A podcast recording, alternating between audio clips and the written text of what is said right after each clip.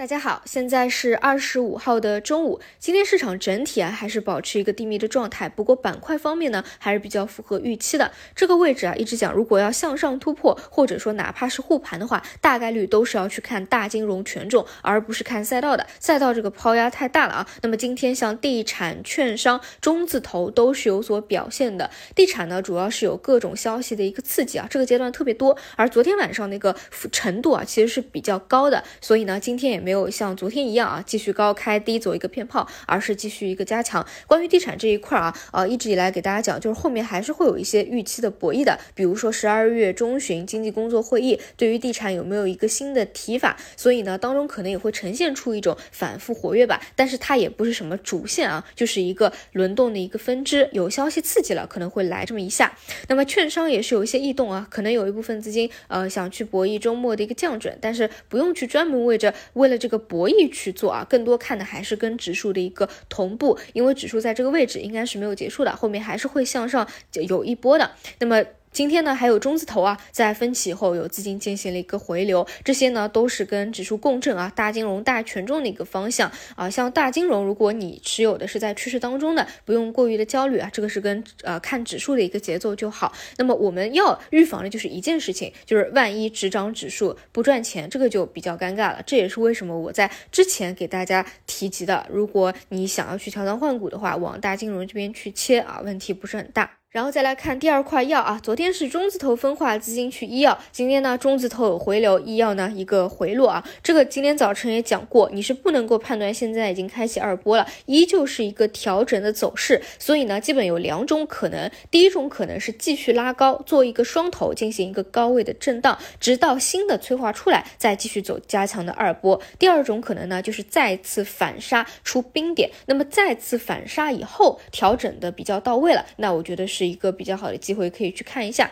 那么至于说今天如果再一个反杀，有没有一个价值啊？我觉得是这样子，就你不能判断说今天下杀完以后你去低吸了，然后你就判断二波要开启了。这个二波一定要搭配着比较强的那种消息的一个催化或者市场的一个合力。而医药因为前期炒的比较多了嘛，你消化的一个幅度和时间不一定是够的，所以只能说你如果真的有这样的一个想法，你的一个思路应该更多的是博弈周末，周末。的消息面会不会有一个催化，或者啊有一个催化？那如果说周一有一个冲高，那你就是一个走的思路，就是偏那种超短线的一个思路，并不是冲着二波去走的那种波段的一个思路。所以呢，看你有没有这样的一个想法哦，博弈的一个想法在。总之呢，这要这条线肯定是没有结束的，未来可能还是会有二波。毕竟呢，整个开放的预期在这边，资金介入程度那么深，它就不会轻易的去放弃啊，就是在节奏上稍微的去把握好一点。那么第三点呢，就是信创啊，信创的话。也是轮动的一个分支，这一块就讲过了，只只能够去考虑低吸，千万不能够去追高啊！里面的资金是非常猥琐的。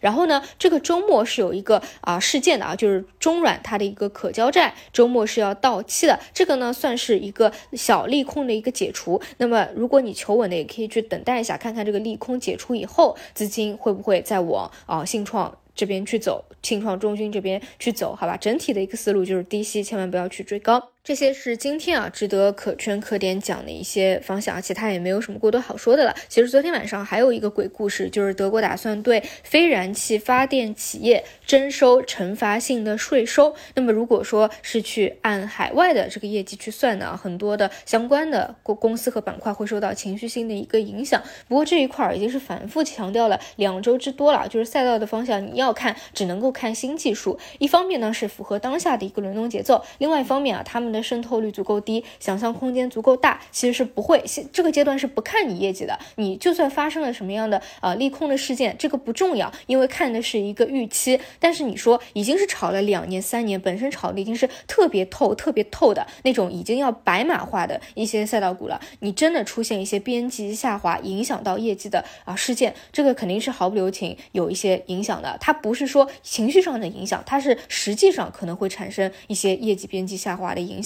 那么这个时候啊，如果资金没有其他的方向可以去做的话，可能没有什么影响啊。但是如果说一旦有低位、有逻辑的方向可以去切的话，那么对于内资机构来说，他们进行一个调仓换股也是不足为奇的啊。所以这个也是希望大家能够明白，其实跟事件本身关联性不大，还是要看一个大的趋势和个股的一个走势本身，好吧？那么今天就讲这些，我们就晚上再见。